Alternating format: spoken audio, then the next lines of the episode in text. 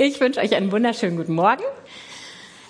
Es ist schön, hier zu stehen und mit euch über das reden zu dürfen, was in meinem Herzen brennt. Und es brennt schon wieder so sehr, dass ich echt wieder mal deutlich aufgeregter bin als normalerweise. Aber ich entspanne mich jetzt einfach. Ihr lächelt mich umso mehr an. Ich finde es ganz spannend zu sehen, was sich so in den letzten Jahren ähm, getan hat, so in unserer Gesellschaft. Ich kann mir so den Moment vorstellen, wo es zum ersten Mal Fastfood gab. Das war bestimmt ein High-End-Moment, wo jeder erstmal ein Fastfood-Restaurant ausprobieren wollte, um zu gucken, boah, ey, da gehe ich rein und innerhalb von Sekunden habe ich mein Essen. Und jetzt war der genaue Gegentrend. So ist es ja ganz oft, dass ein Trend hochkommt und dann ist der eine Zeit lang und dann kommt der absolute Gegentrend. Und ich glaube, wir sind in der Zeit des Gegentrends, wo es darum geht, dass alles gesund ist, nachhaltig, pädagogisch wertvoll, qualitativ hochwertig. Also ich glaube, da würde uns jetzt jede Menge einfallen, wo wir nachstreben. Und das nimmt immer mehr Lebensbereiche ein. Das fing an mit Essen dass das bei Essen ein ganz großes Thema war. Ist das Bio-Essen? Ist es gesund? Ist es nachhaltig? Ist es mit Tierwohl und äh, all diese ganzen Dinge, die dazukommen? Das schwappt aber auch genauso über auf Kleidung, auf Spielzeug, die Freizeitgestaltung, und auch materielle Besitztümer. Also eigentlich jeder Lebensbereich wird mehr und mehr durchdrungen von diesen Fragen. Ist es gesund? Ist es nachhaltig? Ähm, ist es wertvoll, was ich mache? Qualitativ hochwertig. Und so ist es eben nicht mehr so, dass wir um jeden Preis das nächstbeste nehmen, sondern wir machen das überlegt. Wir vergleichen, wir schauen, hat das wirklich den Wert, den ich möchte? Und dann kaufen wir es mit einem gewissen Anspruch. Und ich glaube, dieser Trend ist durchaus etwas Gutes und auch etwas Biblisches. Ja, also jeder von uns kennt den Vers, prüft alles und das Gute behaltet. Also prüfen an sich ist definitiv was Biblisches. Und wenn man dann schaut, dass man nicht das Erstbeste greift, sondern sich erstmal Gedanken macht, ob das Erstbeste wirklich auch immer das Beste ist, dann würde ich sagen, ist das was, was wir uns durchaus behalten können. Spannend ist ja, dass es nicht nur diesen Anspruch in der Gesellschaft gibt, sondern dadurch sind etliche Güte- und Prüfsiegel entstanden. Also wenn man jetzt irgendwie ein Lebensmittel kauft, dann ist die Packung gepflastert mit irgendwelchen, weiß ich nicht, Prüfsiegeln, die einem sagen, ob das gut ist oder nicht. Und auch Stiftung Warentest und Ökotest und was es da alles gibt, kriegt nochmal eine ganz neue Bedeutung, weil sie nämlich sozusagen genau das überprüfen, was mir als Endkonsument ja so wichtig ist, ob das Produkt wirklich gut ist. Und dann gibt es eben das Prüfsiegel mit der Aufschrift sehr gut oder gut. Ich weiß nicht, was dann noch alles kommt, befriedigend ausreichend, schätze ich mal. Keine Ahnung, das klingt so ein bisschen wie Schulnoten. Ähm, aber es hilft mir als Endkonsument zu entscheiden, ob ich das nehmen möchte oder nicht. Was ist, wenn Gott selbst uns auch Prüfsiegel gibt? Inwieweit schenken wir dann seinen Prüfsiegeln genauso Glauben in unserem Leben? Inwieweit haben die Relevanz für uns und inwieweit dürfen auch diese Prüfsiegel unsere Entscheidungen bestimmen?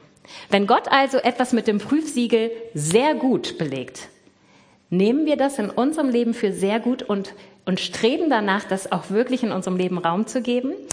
Und wenn er sagt, da ist etwas mangelhaft, ist das dann auch für uns mangelhaft und prägt das unsere Entscheidung? Das, was ich jetzt sage, habe ich, glaube ich, schon mal in anderen Predigten gesagt, aber ihr kennt es ja von Joe. Manchmal muss man an den Anfang zurück, ne, Joe?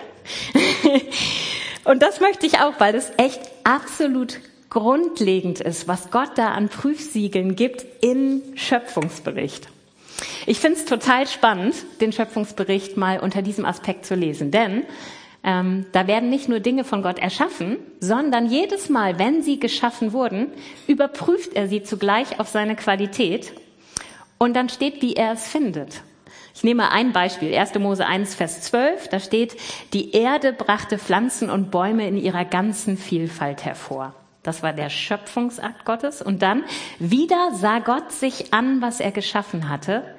Und siehe, es war gut. Das heißt, der biblische Schöpfungsbericht ist eigentlich so ein Zusammenspiel von Dinge erschaffen, Dinge überprüfen, Dinge bewerten. Und das kommt tatsächlich in jeder Kleinigkeit vor. Und ich finde es total faszinierend, dass Gott seine brillante Schöpfung, ja, also wir kennen sie alle, geht mal raus, wie brillant sie ist, mit dem Prüfsiegel gut belegt. Also das finde ich schon krass. Da würde ich erstmal sagen, Gott, da hast du echt tief gestapelt. Also wenn ich rausgehe, ich finde es so genial. Diese Kleinigkeiten, ich nehme gerade mit meinen Kindern durch, wie ein Baby entsteht. Wie faszinierend diese Kleinigkeiten sind, die Gott gemacht hat. Und ich würde das Prüfsiegel sehr gut geben, aber Gott sagt, das, das ist gut. Und ich kann mir nur vorstellen, dass er das deswegen gemacht hat, um die Rolle des Menschen hervorzuheben. Denn als er den Menschen dann geschaffen hat, als letzter Akt seiner Schöpfung, da steht in Vers 31, schließlich betrachtete Gott alles, was er geschaffen hatte, und es war sehr gut.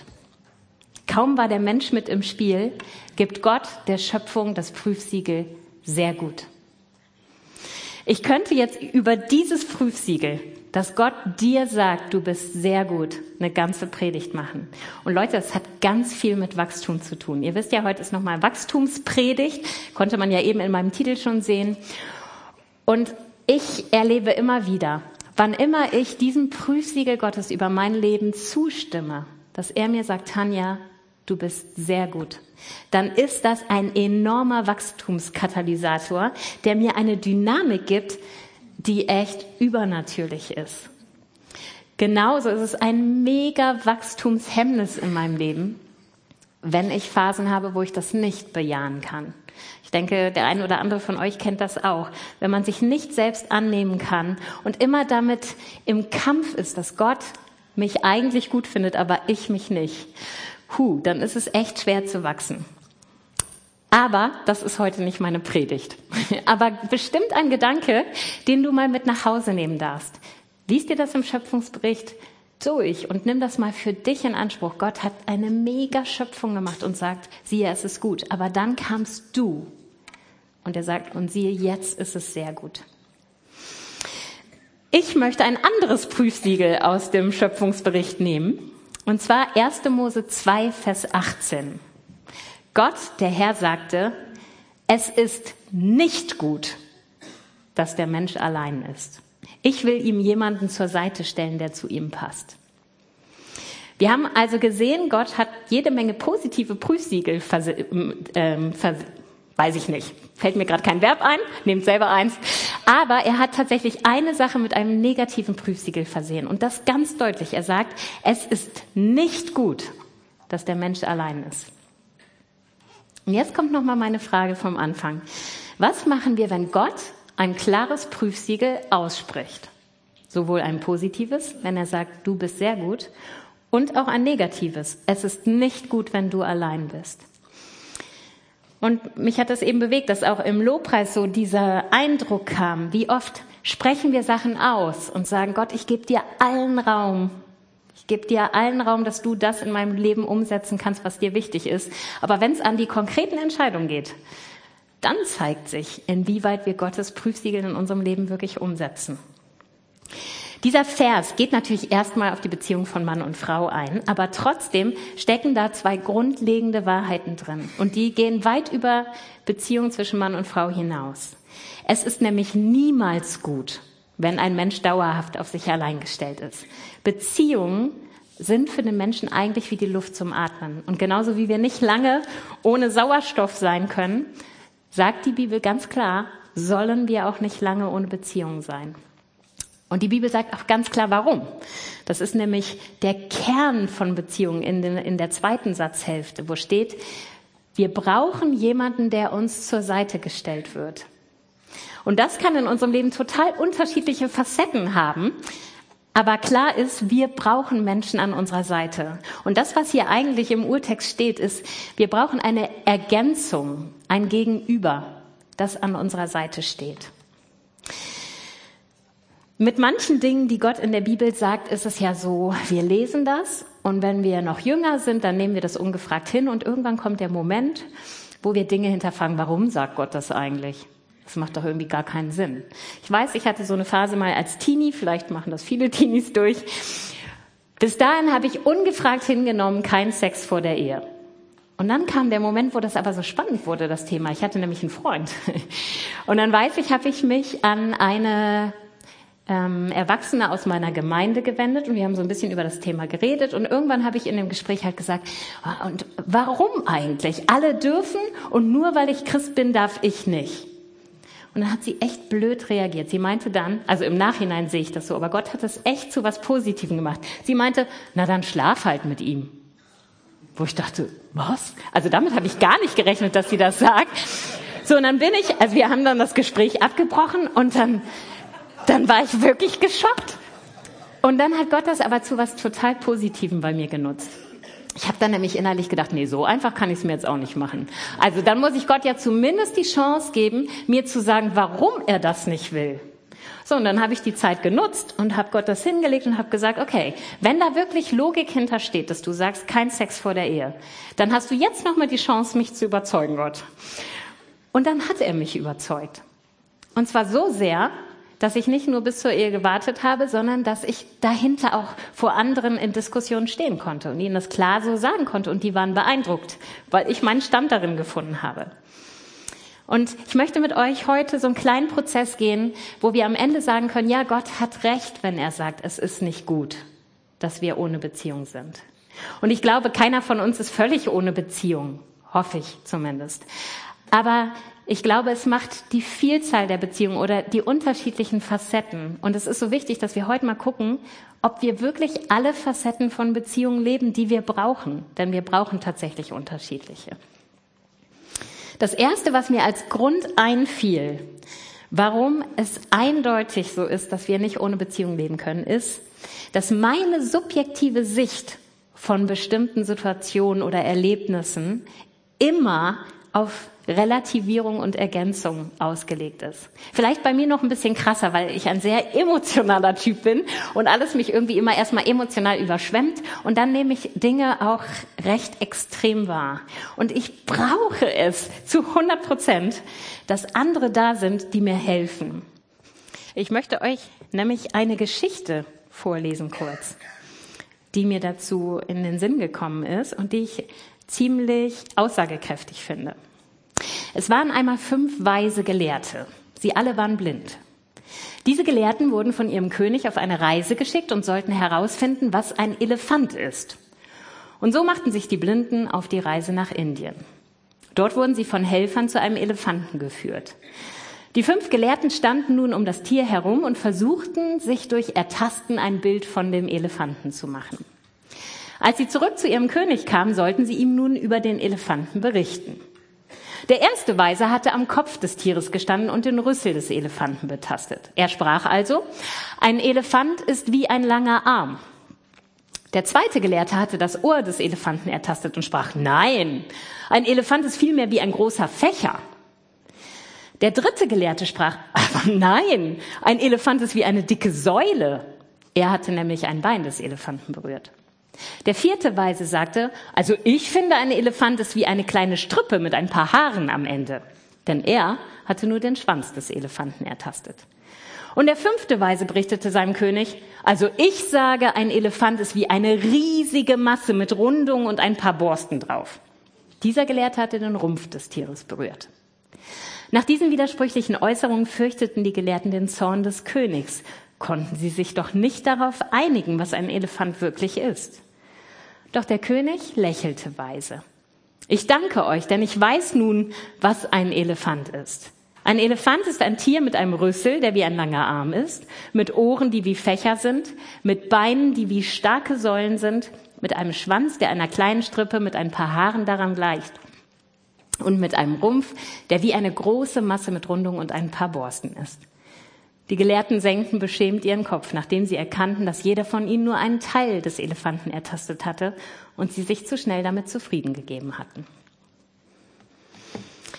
Ich möchte mal an Joes Predigt erinnern. Er hat letzte Woche diesen Vers aus Römer 8, Vers 28 genommen. Wir wissen aber, dass denen, die Gott lieben, alle Dinge zum Guten mitwirken. Denen, die nach seinem Vorsatz berufen sind.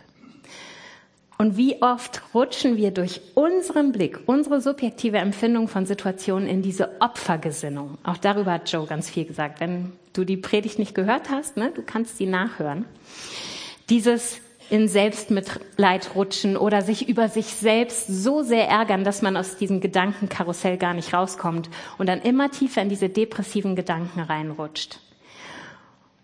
Und das liegt daran, dass ich immer nur einen Teil des Ganzen sehe und auch den noch sehr subjektiv wahrnehme.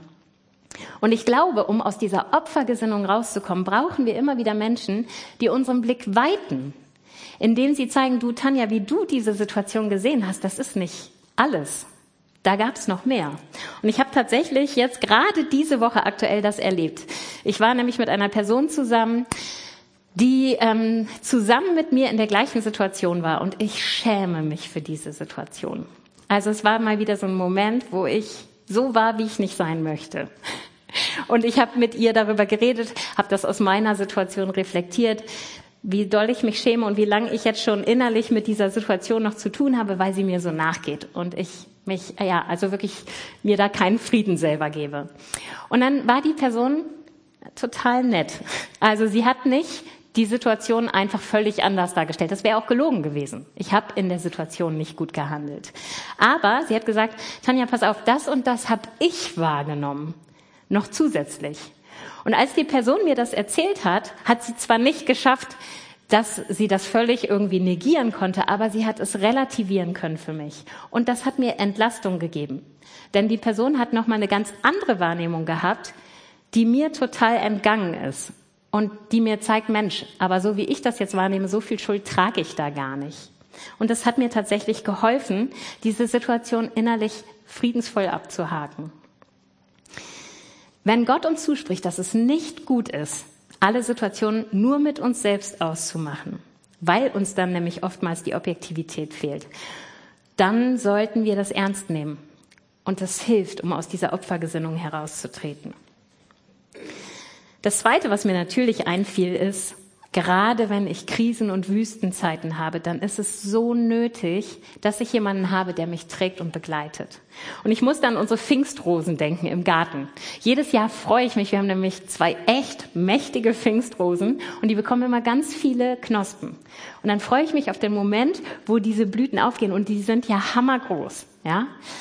Mittlerweile wissen wir aus den Jahren davor, dass das total daneben geht, wenn die nicht so einen Stützring kriegen, unsere Pfingstrosen. Das heißt, frühzeitig, wenn die gewachsen ist, kommt da dieser Stützring äh, dran, weil die so schwer werden, diese Blüten, dass die dann unweigerlich nicht mehr gehalten werden können, sondern zur Seite wegknicken. Dieser Stützring ist auch eine enorme Hilfe, wenn ein Regen kommt. Diese Blüten sind nämlich wirklich sauempfindlich, überhaupt die ganze Pflanze. Und so ein kleiner Regen, das hilft dann wirklich, wenn die gestützt wird. Ja, und dann knickt das nicht alles sofort ab. Und das ist für mich so ein schönes Bild für das, ähm, was Gott durch Beziehungen in unser Leben an Segen legt. Letztendlich sollen wir füreinander dieser Stützring sein. In Sprüche 17, Vers 17 steht, ein Freund liebt zu jeder Zeit und als Bruder für die Not wird er geboren.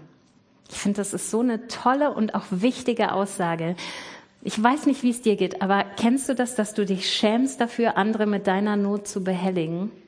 Dass du denkst, ey, ich will nicht immer die Last für die anderen sein. Ich will nicht immer diejenige sein, die mit einer Not kommt und die müssen irgendwie reagieren. Dann spreche ich dir heute zu, es ist Gottes klare Absicht. So klar, dass er sogar sagt, dafür sind wir geboren. Das ist der Grund, warum wir geboren sind, um jemand anderem ein Freund in den Zeiten der Not zu sein. Natürlich sollen Freunde für jede Zeit da sein, aber gerade für die hat Gott uns zusammengestellt. Der Heilige Geist möchte ja unser Tröster und Helfer sein. Und manche sagen dann, okay, das reicht mir. Ich habe ja den Heiligen Geist, der tröstet mich. Er setzt das eine nicht mit dem anderen. Die Bibel macht das nicht. Die sagt uns ganz klar, der Heilige Geist ist unser Tröster und trotzdem ist ein Freund für unsere Not geboren, um uns mitzutragen. Und die Bibel sagt ganz klar, ertragt einander, tragt einander, weint miteinander, freut euch miteinander. Das ist ein Prozess, den wir bewusst gemeinsam gehen sollen. Und wenn du das Gefühl hast, du bist ständig in der Position, dass du Nöte hast und andere müssen dir helfen, dann sage ich dir, das geht mir genauso. Oh, fragt mein Mann. Also wenn ich meinen Mann und mich vergleiche, würde ich sagen, Chris ist der Fels in der Brandung und ich bin das tobende Meer. Also, wer von uns braucht wahrscheinlich häufiger Hilfe? Definitiv ich.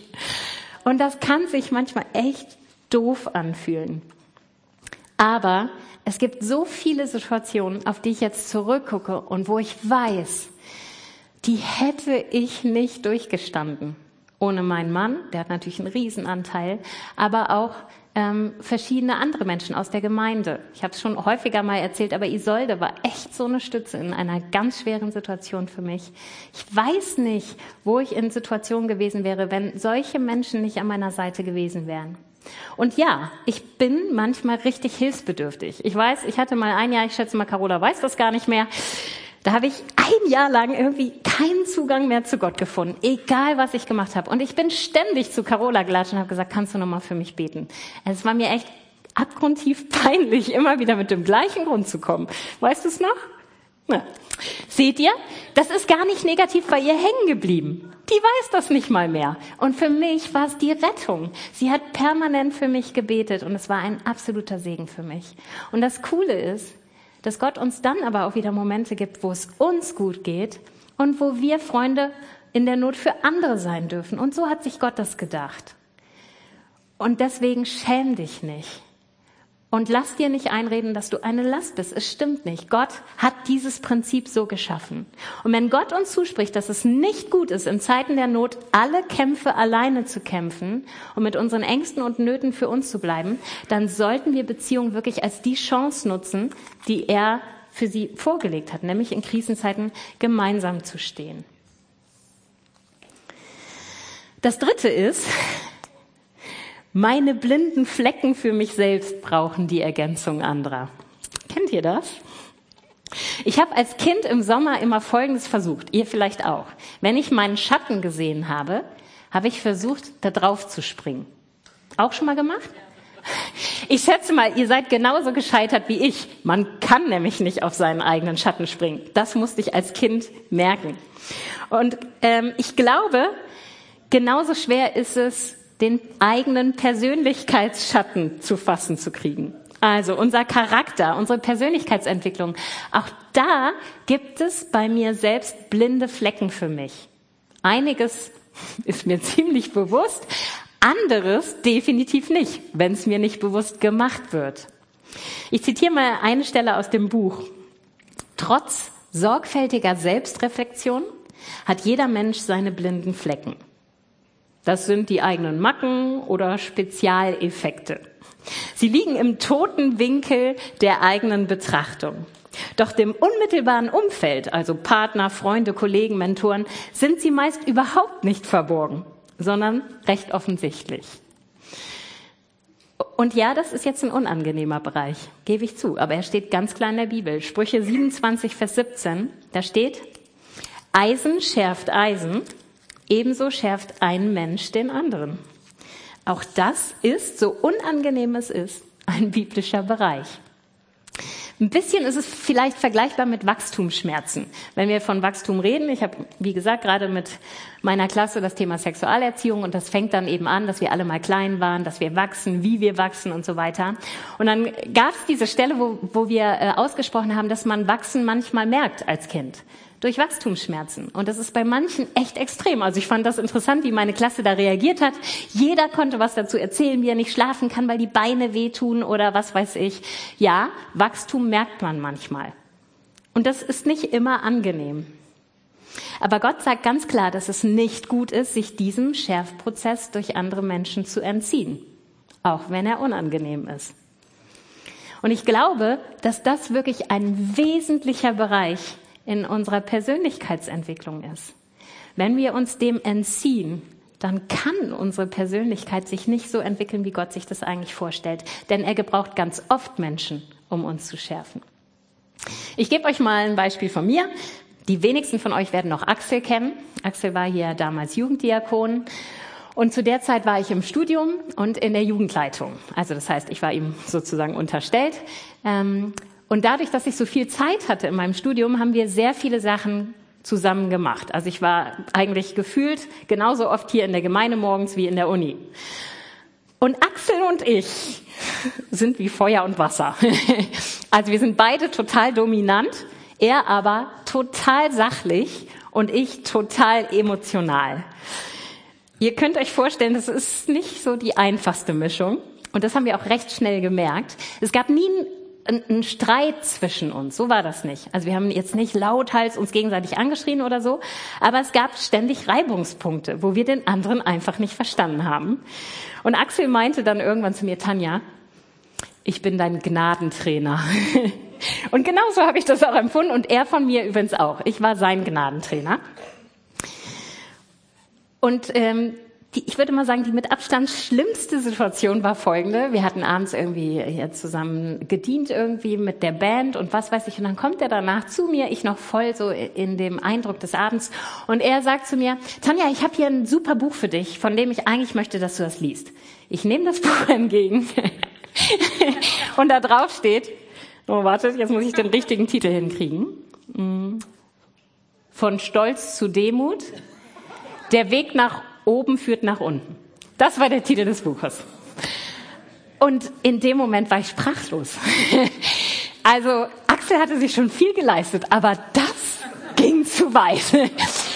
Ich, mir fiel in dem Moment nichts ein. Also ich war wirklich sprachlos. Ich bin mit diesem Buch in der Hand kochend mit Chris ins Auto gestiegen. Guck mal, was Axel mir gegeben hat. Sag mal, spinnt er eigentlich? Wenn er irgendwie meint, ich wäre stolz, dann könnte er mir das sagen. Dann können wir darüber reden und überhaupt, wie kommt er da drauf? Hat mich voll aufgeregt. Das ging zwei Tage so.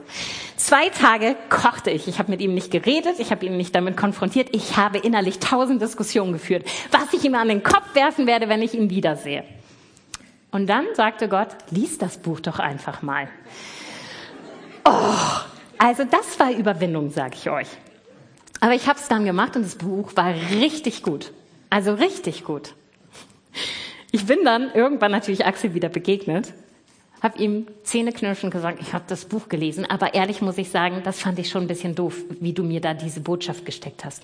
Und er ist aus allen Wolken gefallen. Er so, Tanja, ich wollte dir damit gar nichts persönlich sagen. Ich habe das Buch vor dir gelesen, ich fand das so super, ich wollte einfach, dass du das liest. Oh, und ich so, Gott sei Dank. Aber das Coole war, dass Gott dieses Buch genial in meinem Leben benutzt hat. Und zwar habe ich in dem Moment, als ich das Buch damals gelesen habe, für mich entschieden, Wann immer es um wichtige Entscheidungen geht, wo Gott sozusagen Berufung in mein Leben legt, will ich mich nicht selbst platzieren, sondern ich will mich entscheiden, immer zu warten, dass Gott mich platziert. Und das habe ich mein Leben lang bisher so gemacht. Ich habe nie irgendetwas an mich gerissen oder mich angeworben sozusagen, sondern ich habe immer gewartet, bis jemand auf mich zukam und mir eine Einladung hingelegt hat, nämlich Gottes Einladung, weil ich wusste, okay, dann platziert mich wirklich Gott. Das heißt, dieses Buch hat super Spuren in meinem Leben hinterlassen. Auch wenn der Moment nicht schön war, es von Axel in die Hand gedrückt zu kriegen. Natürlich ist dieser Bereich super sensibel. Er ist super wichtig, aber auch super sensibel. Und auch da möchte ich euch nochmal sagen, das geht nur, wenn wir diesen Bereich richtig angehen. Wenn wir der Gnadentrainer eines anderen Menschen sein möchten, dann gibt er uns nur dann das Mandat, uns zu korrigieren, wenn er sich zugleich aufrichtig gewertschätzt fühlt von uns. Und das eine ohne das andere geht definitiv nicht. Und in Philippa 4, Vers 8 steht, richtet eure Gedanken ganz auf die Dinge, die wahr und achtenswert, gerecht, rein und unanstößig sind und allgemeine Zustimmung verdienen. Beschäftigt euch mit dem, was vorbildlich ist und zu Recht gelobt wird. Leute, wir müssen mit Lob anfangen. Und zwar überfließendes Lob. Wir müssen uns sagen, was wir aneinander wertschätzen. Und je mehr wir das tun, je mehr wir uns zeigen, dass wir uns wirklich zu schätzen wissen, desto mehr können wir uns auch schärfen und uns die blinden Flecken sagen, die wir in unserer Persönlichkeit haben. Und dann gebe ich Menschen gerne das Mandat, wenn ich mich von ihnen gewertschätzt fühle. Ja, und dann ist da noch ein letzter Punkt, der mir einfiel, nämlich ich habe die Weisheit nicht mit Löffeln gefressen. Ich weiß nicht, ob ihr sie habt. ich nicht. Und wisst ihr, das ist keine Schande, sondern eine biblische Wahrheit. In 1. Korinther 13, Vers 9a steht, denn was wir erkennen, ist immer nur ein Teil des Ganzen.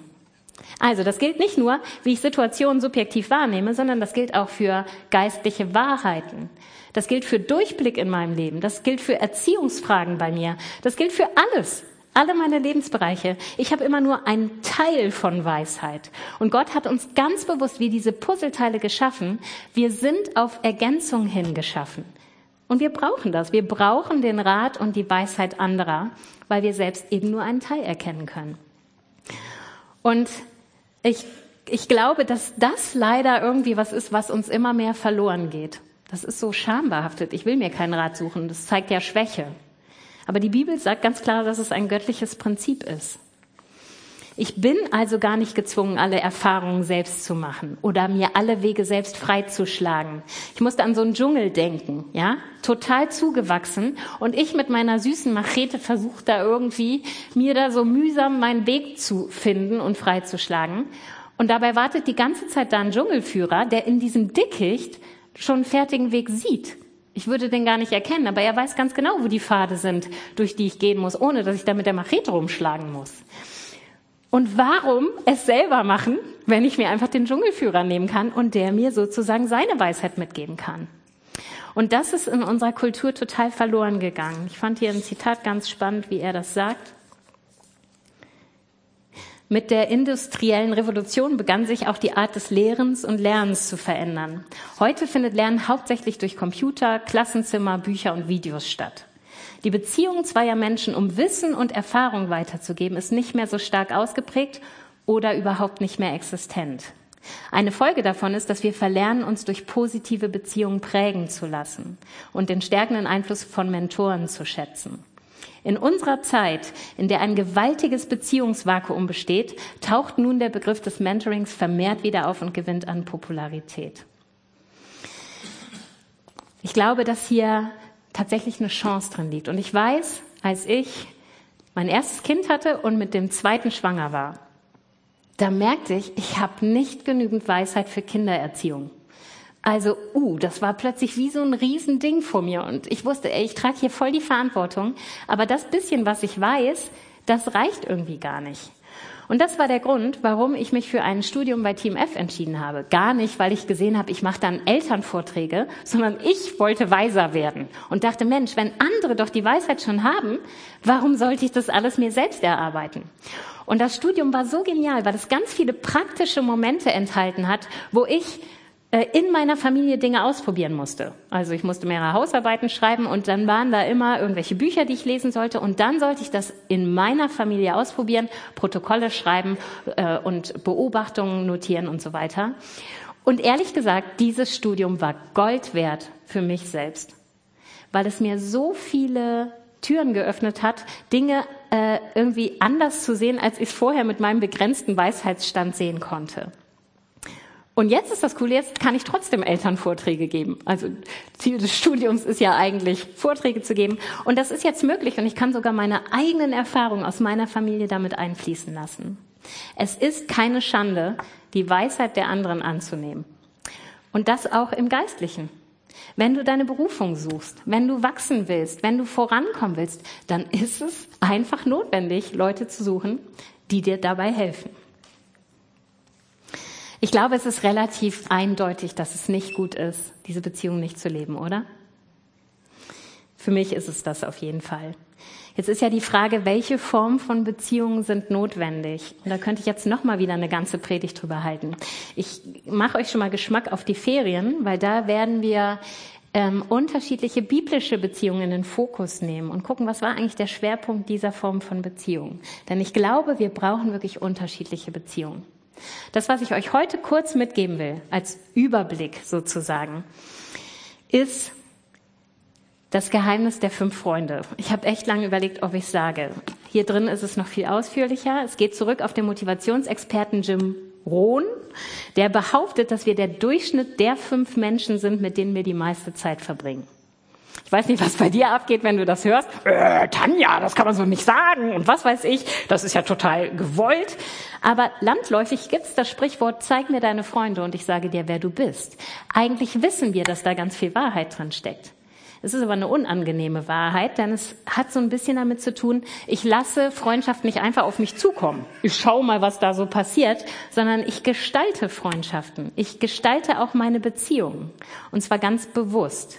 Und damit meine ich jetzt nicht von hier vorne, du sollst jetzt irgendwie deine Menschen über Bord werfen, die dir irgendwie nichts bringen. Ja, denn Freundschaften bringen in ganz unterschiedlichen Aspekten ganz unterschiedliche Dinge, sondern ich möchte dir nur sagen, wenn du geistlich wachsen willst, dann ist es tatsächlich entscheidend, dass du dein persönliches Umfeld zumindest erweiterst durch Leute, die dich geistlich wachsen lassen, wenn du das noch nicht hast.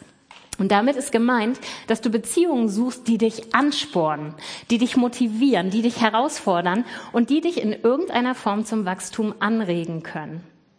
Und gerade als ähm, als Jugendlicher hat man so ein bisschen so in seinem Herzen dieses, ja, stimmt, ich müsste eigentlich mal das und das im Glauben tun, aber meine Freunde machen das ja auch alle nicht. Und diese Ausrede, die ziehen wir bis ins Erwachsenenalter mit hoch. Also ich kenne die bei mir auch. So nach dem Motto, oh ja, eigentlich weiß ich, ich sollte das und das tun, aber ich meine, das macht keiner in der Gemeinde. Warum sollte ich das dann machen? Ja, vielleicht, weil Gott das von mir möchte. Vielleicht, weil es gerade mein Wachstumsschritt ist. Ich möchte auch da tatsächlich besonders die Jugendlichen ansprechen, weil da bilden sich gerade ganz viele Bereiche und da ist so viel noch irgendwie im Wachstum möglich. Such dir deine Freunde gezielt aus, denn dein Umfeld hat echt Einfluss auf dich. Und es hat eine enorme Sogwirkung in beide Richtungen. Ich weiß, meine krasseste Phase wo ich am weitesten von Gott weg war, war in meiner Teenie-Zeit. Und zwar in der Zeit, wo es hier diese typischen Tanzkurse gab und was weiß ich. Ich bin in eine Tanzschule gegangen und dann habe ich einen kompletten neuen Bekanntenkreis dort gekriegt.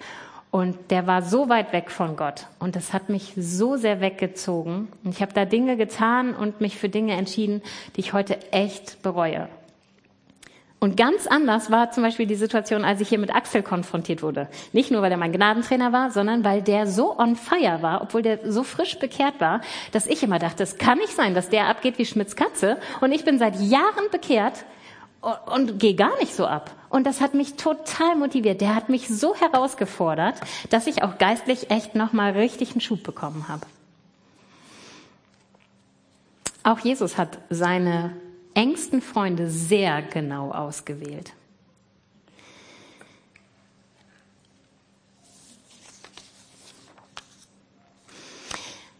Wenn du dieses Thema Beziehung nochmal vertiefen willst, sage ich dir, es ist Podcast Nummer vier, wenn du nicht lesen möchtest.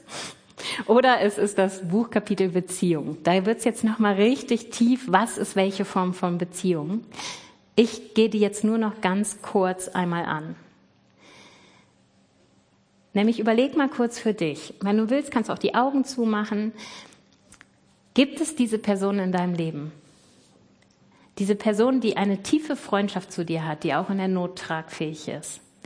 Bei wem darfst du dich auch nachts melden, wenn es mal brennt?